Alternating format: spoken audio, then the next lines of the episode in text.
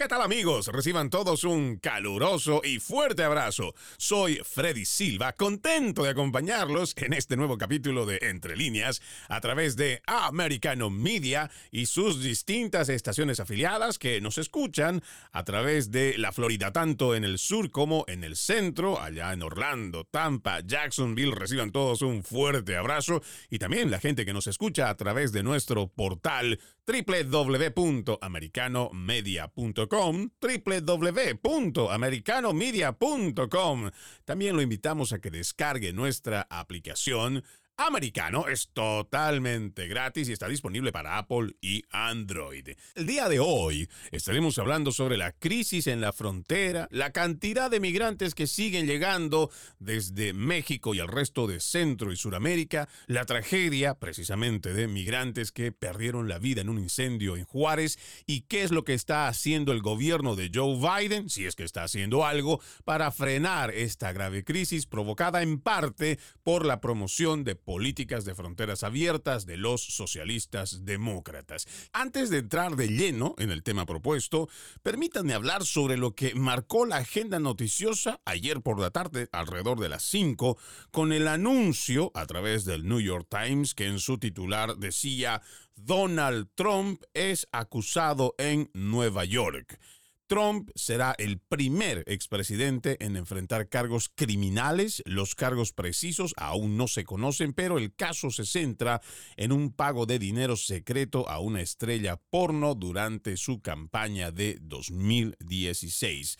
Esto sin duda dejó a más de uno sorprendido, y no solo por el titular el contenido, sino por el hecho mismo de cómo han venido haciendo una persecución contra el presidente Donald Trump, el mandatario número 45 de la nación, en una seguidilla de actos que demuestra cada vez más cómo, lamentablemente, lo que en otrora podíamos nosotros sentirnos orgullosos de que teníamos un sistema judicial que realmente era independiente y que a pesar de que existía corrupción tanto en el brazo ejecutivo igual que en el legislativo, por lo menos podíamos jactarnos de que existía independencia en la parte judicial. Lamentablemente hoy esto ha ido mermando y estamos en un punto de quiebre muy preocupante. Cada vez más estos politiqueros nos vienen mostrando que ya no existe existe independencia de poder y si por ahí usted escucha de su noticiero favorito o de sus presentadores que son progresistas decir que nadie está por encima de la ley, eso es mentira. Eso es una total falacia y nosotros podemos demostrarlo con hechos, haciendo simples comparaciones de cómo desde el Departamento de Justicia, algunas cortes y por supuesto teniendo fiscalías donde se permite que aquel que tenga una venganza personal política pueda llevar adelante cualquier tipo de caso, así ya haya fenecido, pero salirse con la suya y terminar acusando a un expresidente que incluso durante su campaña electoral allá en el 2016, mientras ocupó el cargo los cuatro años y ahora que está fuera del cargo, siguen haciendo una persecución, lo que llamaríamos en Latinoamérica una cacería de brujas. Y este es un síntoma de una peligrosa enfermedad llamada corrupción. Sí, amigo oyente, esa misma corrupción que ha llevado al desbaratamiento de los sistemas independientes en nuestras naciones en Hispanoamérica. Lo he venido diciendo más de una vez en distintos programas. Si hay algo que realmente ha hecho de nuestras naciones pobres, es la falta de justicia y transparencia. Y todo esto gracias a que la izquierda, la internacional socialista, hizo un excelente trabajo corrompiendo el sistema judicial. Una vez que se corrompe el sistema judicial, no existe forma de cómo llevar a esta gente, a estos politiqueros, a estos ladrones, a estos corruptos ante la justicia. ¿Por qué? Porque la justicia ya está corrompida y no existirá vía para después reestructurarla. Por eso es importante que nosotros reaccionemos ante lo que está pasando en nuestra nación. Ya habíamos expuesto en anteriores programas cómo hay fiscales, como por ejemplo el que está llevando a cabo este caso allá en Nueva York, que ha sido corrompido por el señor George Soros. Ha recibido un millón de dólares, si no es un poco más, a través de fundaciones que van siendo una especie de telaraña que van saliendo de esa organización grande y se van haciendo subdivisiones y que ellos van nutriendo de fondos para que hagan cambios estructurales en los sistemas de justicia. Y ese no es el único caso. Hay otros que también están siendo denunciados. Por ejemplo, el que llevó adelante un caso muy polémico que tuvimos aquí en el estado de la Florida y donde nuestro gobernador Ron DeSantis terminó sacando a otro fiscal que era financiado por George Soros, como para que usted vaya tomando en cuenta de que no se trata de hechos aislados y que si son capaces de hacer esto con un exmandatario, podrían hacerlo con cualquier otra persona. Pero, ¿qué fue lo que dijo? ¿Cómo es que reaccionó ante este anuncio que se dio a conocer el día de ayer el presidente Donald Trump? Esta fue la respuesta. Desde el momento en que bajé por las escaleras mecánicas doradas de la Torre Trump e incluso antes de prestar juramento como presidente de los Estados Unidos, los demócratas radicales de izquierda, el enemigo de los hombres y mujeres trabajadores de este país, han estado comprometidos en una cacería de brujas para destruir el movimiento Make America Great Again. Esto fue lo que dijo Trump en un comunicado en respuesta a la noticia de que había sido acusado. Pero en este comunicado también dice, lo recuerdas como yo. Rusia, Rusia, Rusia. El engaño de Mueller Ucrania, Ucrania, Ucrania. Engaño de juicio político 1, engaño de juicio político 2, el allanamiento ilegal e inconstitucional de Maralago y hasta ahora esto los demócratas han mentido, engañado y han robado en su obsesión por tratar de atrapar a Trump. Pero ahora han hecho lo impensable, acusar a una persona completamente inocente en un acto de evidente interferencia electoral. Nunca antes en la historia de nuestra nación se ha hecho esto. Los demócratas han hecho trampa innumerables veces a lo largo de las décadas, incluido el espionaje de mi campaña. Pero usar nuestro sistema de justicia como arma para castigar a un oponente político que casualmente es presidente de los Estados Unidos y con mucho el principal candidato republicano a la presidencia, nunca había sucedido antes. El fiscal de distrito de Manhattan, Alvin Bragg, quien fue seleccionado y financiado por George Soros, es una desgracia. En lugar de detener la ola de crímenes sin precedentes que se apodera de la ciudad de Nueva York, está haciendo el trabajo sucio de Joe Biden ignorando los asesinatos, robos y asaltos en los que debería concentrarse. Así es como Bragg pasa su tiempo y finalmente Trump en su declaración dice, Creo que esta cacería de brujas será contraproducente para Joe Biden. El pueblo estadounidense se da cuenta exactamente de lo que los demócratas de izquierda radical están haciendo aquí. Todo el mundo puede verlo. Entonces, nuestro movimiento y nuestro partido, unidos y fuertes, primero derrotarán a Alvin Bragg y luego derrotaremos a Joe Biden y vamos a sacar a todos estos demócratas torcidos de sus cargos para que podamos hacer América Grande otra vez. Esa fue la declaración del presidente número 45 de la nación, Donald Trump, después de haber sido notificado con una acusación. Dicha acusación permanece sellada por ahora y la oficina del fiscal de distrito se ha puesto en contacto con los abogados de Trump para que el expresidente se entregue para la lectura de sus cargos. Por ahora, y solo por ahora, no está claro cómo o si Trump va a aparecer allá en Nueva York para enfrentar los cargos, pero varios informes en las últimas semanas han ido indicando que los agentes del servicio secreto que están asignados al destacamento de Trump han estado trabajando con funcionarios locales en la oficina de Bragg para coordinar tal posibilidad. Para que usted se vaya dando cuenta que esto no es algo fortuito, no es algo que haya salido simplemente por salir, sino esto ya viene planificado, porque no se olviden que estas agencias federales dependen del Departamento de Justicia y ya tenemos muchas pruebas de cómo este Departamento de Justicia está siendo utilizado constantemente para ser un brazo operativo del gobierno de turno.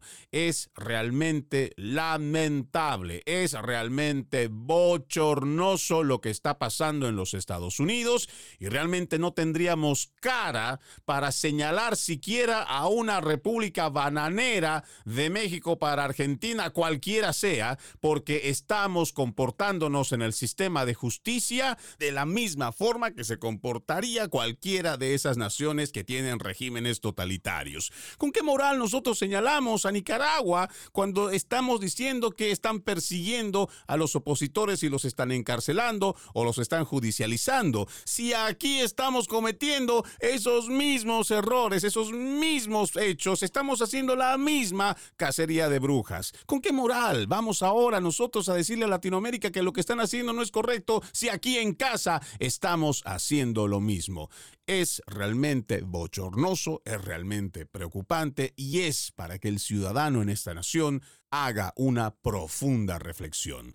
Vamos a nuestra primera pausa. Gracias, gracias por continuar con Entre líneas a través de Americano Media y sus estaciones afiliadas tanto en el sur como en el centro de la Florida y por supuesto aquellos que nos acompañan por www.americanomedia.com, recordando que este 2023 usted y yo le decimos no más fake news, no más noticias falsas, para ello le presentamos este portal www.americanomedia.com donde encontrará profesionales comprometidos con el periodismo y donde lo mantendrán informado. Además, no solo usted tiene programación en radio, programación en audio, sino también programación en video. No se olvide www.americanomedia.com y también puede vernos y escucharnos descargando nuestra aplicación gratuita Americano que está disponible para Apple y Android. El día de hoy propusimos este tema que nos parece que es sumamente importante, la crisis en la frontera, la cantidad de migrantes que siguen llegando por esa frontera, la tragedia que va pasando para cada uno de ellos que no solo se enfrentan a un largo viaje, sino también estar acechados por el crimen organizado, quienes ya tienen tarifas para cobrarles, a muchos de ellos ni siquiera les preguntan si quieren o no, los transportan de un lado para otro y después los andan extorsionando cuando ya han cruzado la frontera o peor aún, a los más jóvenes los inician en la prostitución o igual en trabajos forzados. Quiero comenzar hablando sobre la audiencia del Comité Judicial del Senado sobre seguridad fronteriza que se realizó esta semana, donde Alejandro Mayorkas, secretario de Seguridad Nacional, fue duramente cuestionado por el senador republicano Ted Cruz. Escuchemos. What are, these wristbands? I don't know what they are. You don't know what they are. Mr. Secretary, you have just testified to the American people you're incompetent at your job because I've been to the southern border, and if you go to the southern border, along the southern border, you see thousands of these wristbands because the illegal immigrants wear them. The drug cartels, every color corresponds to how many thousands of dollars they owe the cartels. You have turned these cartels into multi billion dollar criminal organizations, and these are modern day leg irons because these are children being sold into sex slavery, and you don't even know what they are. That is astonishing. It is Your behavior is disgraceful, and the deaths, the children assaulted, the children raped, they are at your feet. And if you had integrity, you would resign. Como ustedes pudieron escucharlo, esta fue una interpelación bastante acalorada y comienza en la traducción para que ustedes sepan lo que decía. Él le pregunta si él sabía lo que representaba una fotografía que había expuesto en el pleno del comité y reflejaba una cantidad superior a los 100 brazaletes, una especie de manillas de distintos colores que se presume utiliza el cártel del crimen organizado mexicano para poder pasar a las personas, a los migrantes que quieren pasar a través de la frontera, que ellos los llevan desde sus lugares de origen, ya sea igual dentro de México o de Centroamérica, los hacen llegar hasta la frontera y los hacen pasar. Seguramente hay un costo que se presume pagan los inmigrantes, pero esas manillas representan la cantidad, también representan el lugar y muchas otras cosas. Esa es la pregunta que hace el senador Cruz al secretario Mallorcas y él dice que no lo sabe. A esto responde, así que no lo sabes, no sabes lo que son. Señor secretario, acaba de testificarle al pueblo estadounidense que es un incompetente en su trabajo. He estado en la frontera sur y si vas a la frontera sur, a lo largo de la frontera, ves miles de estas pulseras, de estos brazaletes, porque los inmigrantes indocumentados las usan. Los cárteles de la droga, cada color corresponde a cuántos miles de dólares les deben a los cárteles. Han convertido a estos cárteles en organizaciones criminales multimillonarias. Y estos son grilletes modernos porque son niños vendidos como esclavos sexuales y ni siquiera sabes lo que son. Eso es asombroso. Señor secretario, le vuelve a preguntar Ted Cruz, ¿Cuántos niños han sido vendidos como esclavos sexuales bajo su administración? ¿Cuántos niños han sido vendidos como esclavos sexuales? ¿Sabes cuántos niños han sido vendidos como esclavos sexuales? Señor secretario, quiero decirle en este momento que su comportamiento es vergonzoso y las muertes de los niños agredidos, los niños violados, están en sus pies. Y si tuviera la integridad, renunciaría. Pero no solo se trató de el senador Ted Cruz durante esta comparecencia, quien cuestionó el trabajo de Mallorcas. Aquí tengo un artículo de foxnews.com, también publicado el 28 de marzo. Dice, el senador de Texas, Corning, critica a Mallorcas por el fentanilo y la crisis fronteriza. Él también dice debería ser despedido. Pasándonos solo algunos eh, párrafos en esta lectura, el senador dice, mis electores dicen quién es responsable. ¿Quién es responsable? ¿Quién está pagando un precio? ¿Quién fue despedido? Bueno, no ha sido despedido, debería ser despedido, fue lo que dijo el senador John Corning, que es republicano por Texas, que también criticó al secretario de Seguridad Nacional Alejandro Mayorkas. Los comentarios acalorados, según el artículo, se produjeron cuando Corning interrogó a Mallorca sobre el flujo de fentanilo hacia los Estados Unidos, así como la crisis actual en la frontera sur que vio más de 2,4 millones de encuentros con inmigrantes en los Estados Unidos solo el año fiscal 2022. Más de 70.000 estadounidenses mueren cada año debido al fentanilo que se produce principalmente en México utilizando precursores chinos y se introduce de contrabando a través de la frontera sur. Mallorcas y los demócratas han señalado que la mayoría, alrededor del 90% de las incautaciones de fentanilo, ocurren en los puertos de entrada, pero los republicanos han señalado la enorme cantidad de fugitivos que se escapan de los agentes de la patrulla fronteriza entre los puertos de entrada y han señalado que es imposible saber cuánto fentanilo se está introduciendo de contrabando. Y claro, esto tiene mucho sentido, porque las personas que están llegando en busca de un asilo no van a venir cargados de drogas y se van a ir a entregar a los agentes de la patrulla fronteriza para que en medio de una revisión sean encontrados con dichas drogas y después sean deportados o incluso puedan pasar tiempo en la cárcel por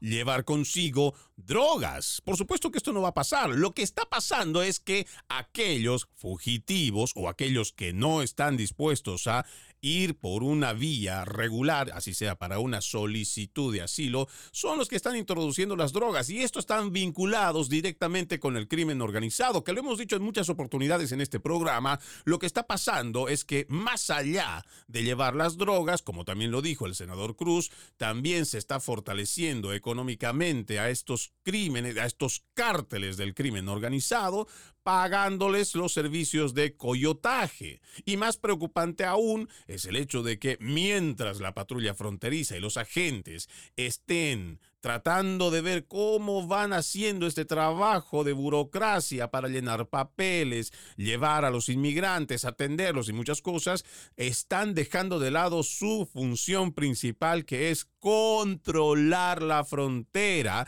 que es por donde, al final de cuentas, como dice este artículo, es por donde pasa el 90% del fentanilo que ingresa hacia los Estados Unidos. Pero esta interpelación por parte del senador Corning no terminó ahí.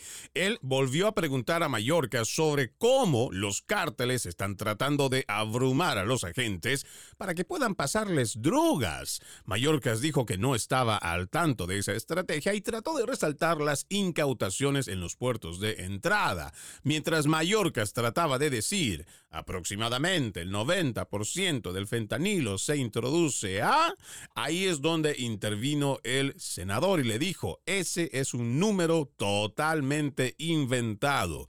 Tuviste casi un millón de personas que escaparon de la patrulla fronteriza entre el 2020 y el 2023. No tienes idea de cuántas de esas personas llevaban fentanilo u otras drogas, ¿verdad?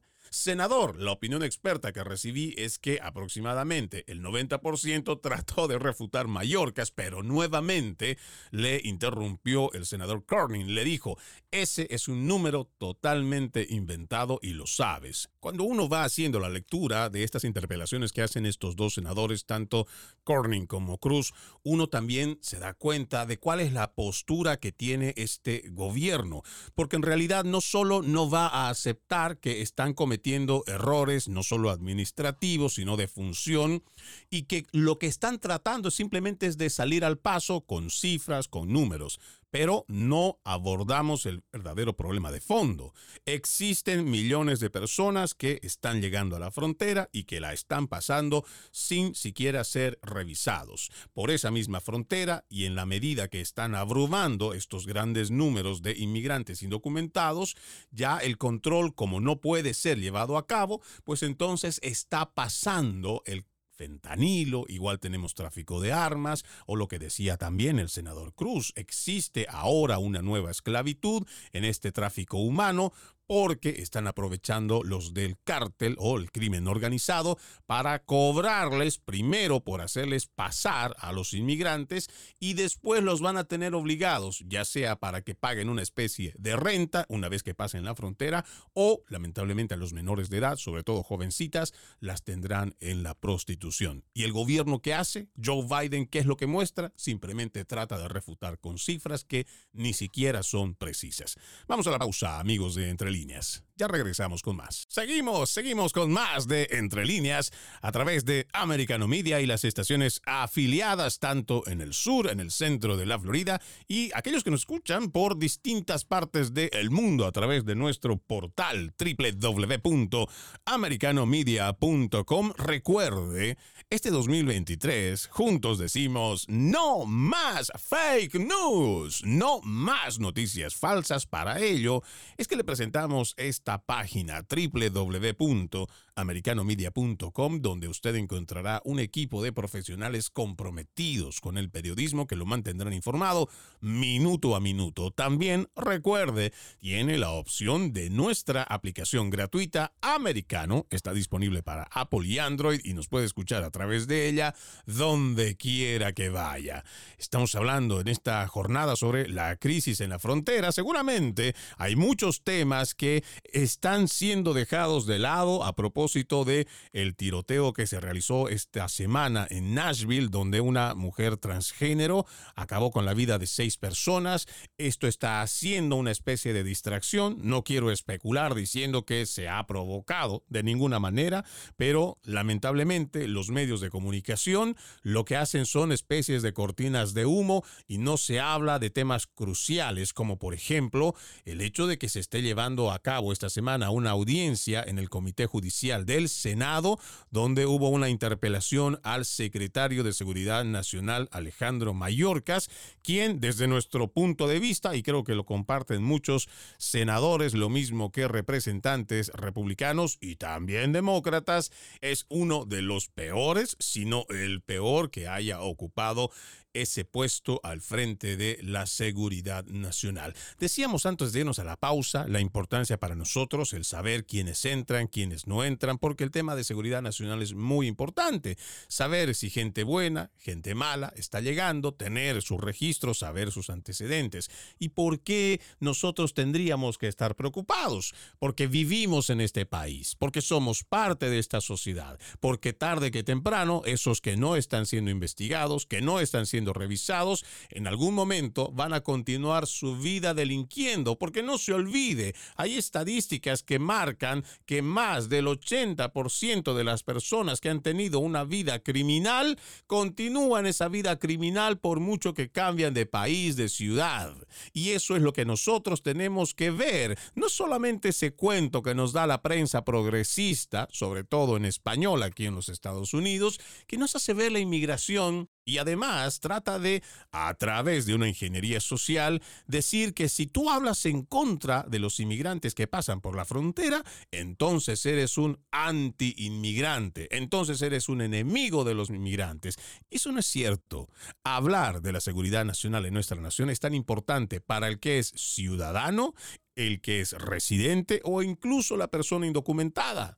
¿Por qué? Porque por esa frontera están pasando personas del crimen organizado. Sí, le guste a usted aceptarlo o no, esos mismos delincuentes de los cuales ha ido escapando de su nación, puede ser Cuba, puede ser Venezuela, puede ser Nicaragua, puede ser México. Si usted decidió salir de su país porque intentaron secuestrarlo, porque intentaron abusar de su familia y usted cruzó esa frontera, arriesgó su vida para venir a este lugar, ¿qué pasaría si alguno de esos delincuentes de los cuales usted huyó de su país ha cruzado la frontera, lo identifica, empieza a extorsionarlo, empieza a sacarle dinero y hace de su vida un infierno. ¿No le preocuparía a usted, incluso siendo ciudadano, residente o indocumentado?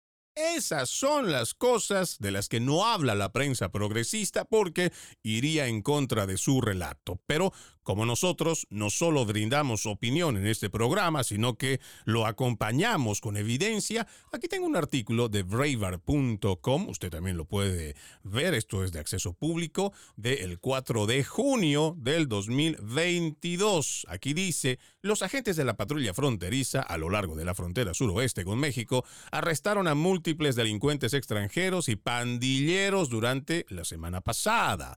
Los arrestados, después de cruzar ilegalmente, legalmente la frontera incluyen agresores sexuales, agresores sexuales de niños, un asesino acusado en México y pandilleros peligrosos.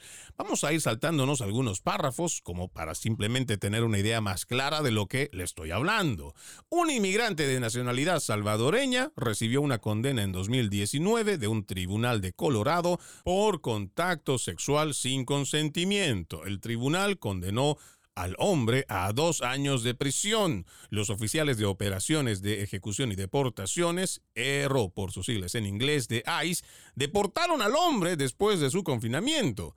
También el 31 de mayo, agentes de la estación McAllen arrestaron a un inmigrante ecuatoriano, una verificación de registros reveló condenas por abuso sexual, asalto, parafernalia de drogas y uso criminal y múltiples DUIs. Los agentes del sector Valle del Río Grande también arrestaron a ocho pandilleros. Las pandillas representadas en los arrestos incluyen a los miembros de las pandillas MS-13 y 18 Street, uno tiene antecedentes penales por homicidio simple y agravado. Pero hay más. El jefe de la patrulla del sector de Yuma, Chris Clem, informó que agentes de la estación Melton arrestaron a un ciudadano mexicano, una verificación de registros descubrió una condena en 2001 por un tribunal de California por violación. Un día antes, los agentes de la estación de Yuma arrestaron a un salvadoreño con antecedentes penales que incluyen una condena por asesinato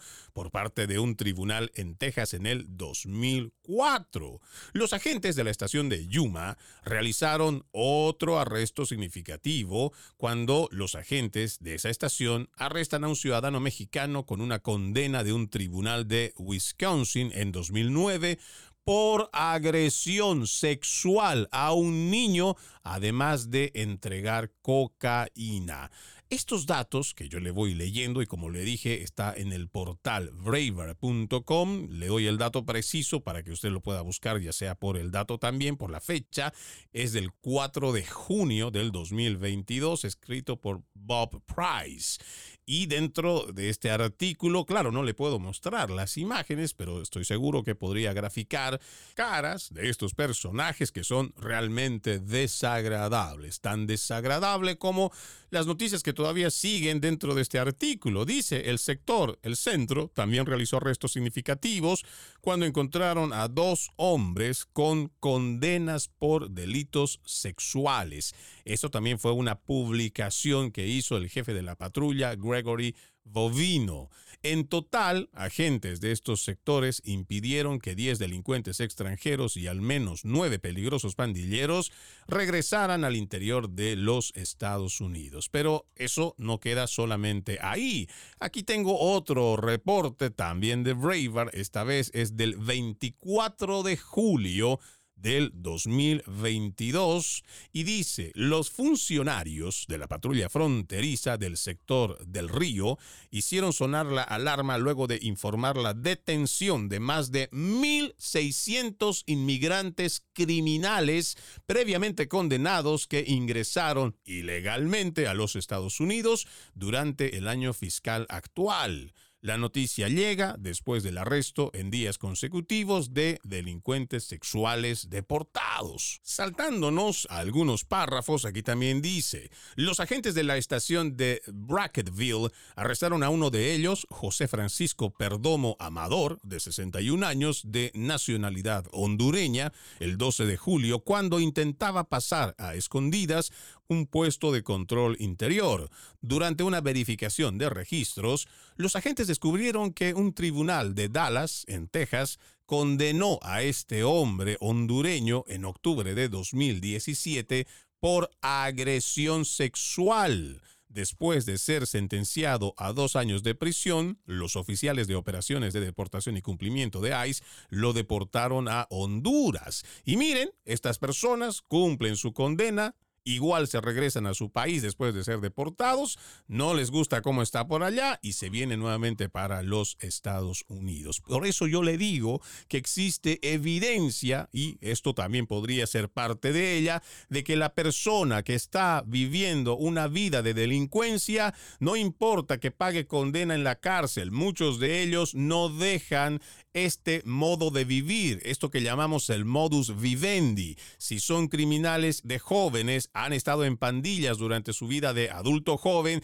siendo después adultos siguen delinquiendo. Y estas personas, una vez que cumplen condenas y son deportados, no piensan dos veces para cruzarse nuevamente la frontera y seguir delinquiendo. Por eso nuestra preocupación, amigo oyente, de que a través de esa frontera, si no existe control, constantemente estaremos recibiendo a toda esa gente mala que téngalo por seguro tarde que temprano, en algún momento, en cualquier estado, condado o ciudad, desarrollarán su actividad delictiva y Dios no quiera sea precisamente usted que le creyó a la televisión en español o a su político demócrata apoyando esta inmigración irregular masiva y que termine siendo usted una persona totalmente inocente y de buen corazón el que termine siendo víctima de algunos de estos delincuentes de los cuales estamos hablando en este programa. Vamos a la última pausa. Seguimos, seguimos con más de Entre líneas a través de Americano Media y las distintas estaciones afiliadas que nos escuchan en este momento. Los invitamos a que descarguen nuestra aplicación. Americano es totalmente gratis, disponible para Apple y Android. Hoy estamos hablando sobre la crisis en la frontera, la cantidad de migrantes que siguen llegando a través de ella. Hemos dado a conocer artículos donde a ciencia cierta descubrimos que existe mucha gente mala que está aprovechando este gran flujo de inmigrantes para infiltrarse y aprovechar también que como hay tanta gente que llega a la frontera para cruzarla, el crimen organizado está haciendo de las suyas para poder meter armas, igual que drogas, el tráfico de órganos está llevando igual este tráfico humano a un grave, pero grave incremento de la prostitución en cuanto a los menores de edad. Pero aquí también debemos de hacer mención sobre el gran riesgo que corren los inmigrantes que están decidiendo salir de sus países, hacer una larga travesía, muy peligrosa por cierto, donde no solo enfrentan las inclemencias del tiempo, sino el crimen organizado que está establecido en México, en otras naciones de igual forma, y que cuando utilizan el servicio, vamos a poner entre comillas, el servicio de coyotaje, generalmente ya viene establecido precios y también requerimientos que tiene el crimen organizado. Pero esa no es la única tragedia a la cual podríamos referirnos. Por ejemplo, los inmigrantes también enfrentan la muerte por distintas formas. Aquí tengo el informe de la BBC que habla de un incendio en un centro del Instituto Nacional de Migración de México, allá en la ciudad Juárez, frontera con los Estados Unidos, donde al menos 39 personas murieron y decenas de heridos, también todos inmigrantes que no son mexicanos. Escuchemos qué es lo que dijo el presidente de México, Andrés Manuel López Obrador, al respecto. Eh, se produjo pues eh, un incendio en un albergue de migrantes en la frontera, en Ciudad Juárez. Eh, tenemos hasta ahora como informe que perdieron la vida 39 migrantes. Esto tuvo que ver con eh, una protesta que ellos eh, iniciaron a partir, suponemos, de que eh, se enteraron de que iban a ser deportados, movilizados, y como protesta en la puerta del albergue mm, pusieron colchonetas del albergue y les prendieron fuego y no imaginaron de que esto iba a causar esa terrible eh, desgracia. Esas son las declaraciones que dio el presidente de México, Andrés Manuel López Obrador, al respecto, donde en una percepción muy particular siento un desdén al momento que él dice, pues bueno, eran inmigrantes que ellos lo causaron, ellos lo provocaron, como decir, ellos buscaron su muerte, ellos encontraron su muerte al hacer una protesta, cuando en realidad hay cosas que no se menciona como que por qué si había fuego y que los oficiales que estaban ahí detectaron ese fuego. Además, estaban conscientes de que estaba habiendo una protesta en el interior porque una vez que estalla el fuego, no son capaces de abrir la puerta, brindar auxilio y evitar la muerte de personas, porque al final del día son seres humanos a los cuales se supone no podemos dejar en esa situación. Y esto, por supuesto, es una tragedia, pero ahí vemos otra vez a la prensa progresista que no habla al respecto, que cuando hacen referencia a esta muerte le restan importancia. ¿Por qué? Porque sería otra vez poner en evidencia los graves peligros que la gente correría al cruzar la frontera, ya sea de México en el sur, en el norte, cuando ya estén queriendo pasar hacia los Estados Unidos, porque no vaya a pensar que solamente el problema está ahí en la zona norte fronteriza de México. No, el crimen organizado está por todo lado. A eso hay que añadirle que desgracias como esta, por ejemplo, en un centro de detención que forma parte de una oficina, de una agencia, es el Instituto Nacional de Migración de México, que precisamente ahí donde estas personas encuentran la muerte. Y por supuesto todo esto es lamentable y por eso también desde estos micrófonos lo que hacemos es alentar a la persona a que vaya a tomar o esté pensando en tomar esa decisión tan difícil de salir de donde está y cruzar por la frontera, hacer toda esa travesía, piénselo muy bien y más aún, si usted quiere venir con la pareja, con la esposa, con los hijos,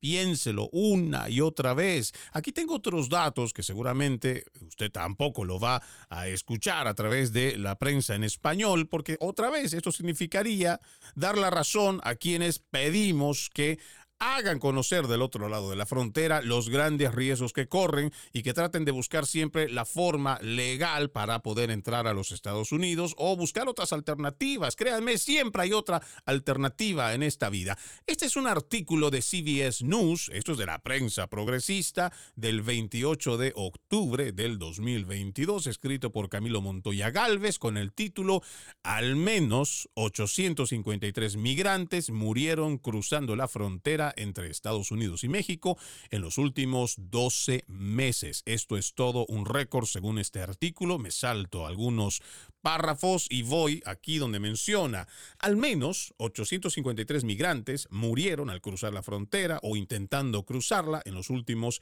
12 meses, lo que convierte el año fiscal 2022 en el año más mortífero para los migrantes registrados por el gobierno de Estados Unidos, según datos internos de la patrulla fronteriza. La cifra que superó con creces el récord anterior de 546 muertes de migrantes registrados por la patrulla fronteriza en el año fiscal 2021 probablemente sea un recuento insuficiente debido a los límites de recopilación de datos, dijeron analistas de política migratoria.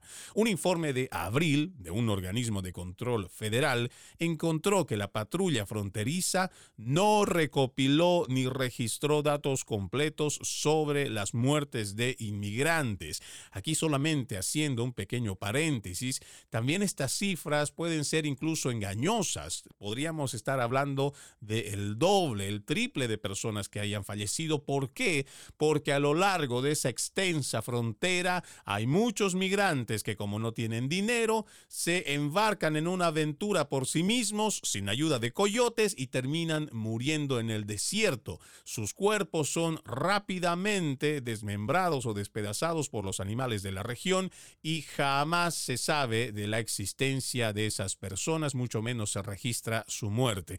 Por eso también es que este artículo menciona que es casi imposible o es bastante complicado tener un recuento completo de la cantidad de personas que fallecen en la frontera. Por eso nuestro llamado a aquellos que van a tomar la decisión de llegar desde sus países hacia los Estados Unidos Piénsenlo muy bien, existen graves problemas que ustedes podrían encontrar en el camino, más allá de solo el hecho de tener que caminar bastante, cargando tal vez con los niños, encontrarse con el crimen organizado que después terminan utilizándolos a muchos como mulas o, como bien lo denunció el senador Ted Cruz cuando hizo la exposición sobre esas manillas, ese crimen organizado, esos cárteles de la droga, terminan utilizándolos para extorsionarlos o llevarlos al tráfico sexual. Muchos adolescentes están metidos en ello, lamentablemente, como todo esto es por debajo la mesa. Todo esto es ilegal, todo esto es una corrupción que se está dando incluso a sabiendas de muchos políticos. Lamentablemente a pocos se los puede rescatar, pero esta es una realidad que está pasando y es una realidad que debe llevarnos a la conciencia en la frontera entre México y Estados Unidos hay una profunda crisis que no hace más que ahondarse, mientras los politiqueros solo tratan de sacarle un rédito a costa de esa migración descontrolada. Seguiremos haciendo seguimiento sobre la acusación que han hecho en contra del presidente número 45, Donald Trump, allá en Nueva York, y usted puede visitar nuestra página en el internet www.americanomedia.com para estar al tanto minuto a minuto sobre esta y otras noticias. Soy Freddy Silva, gracias por acompañarnos acompañarme en este capítulo de Entre líneas, los invito a continuar con la programación de Americano Media. Buenas tardes.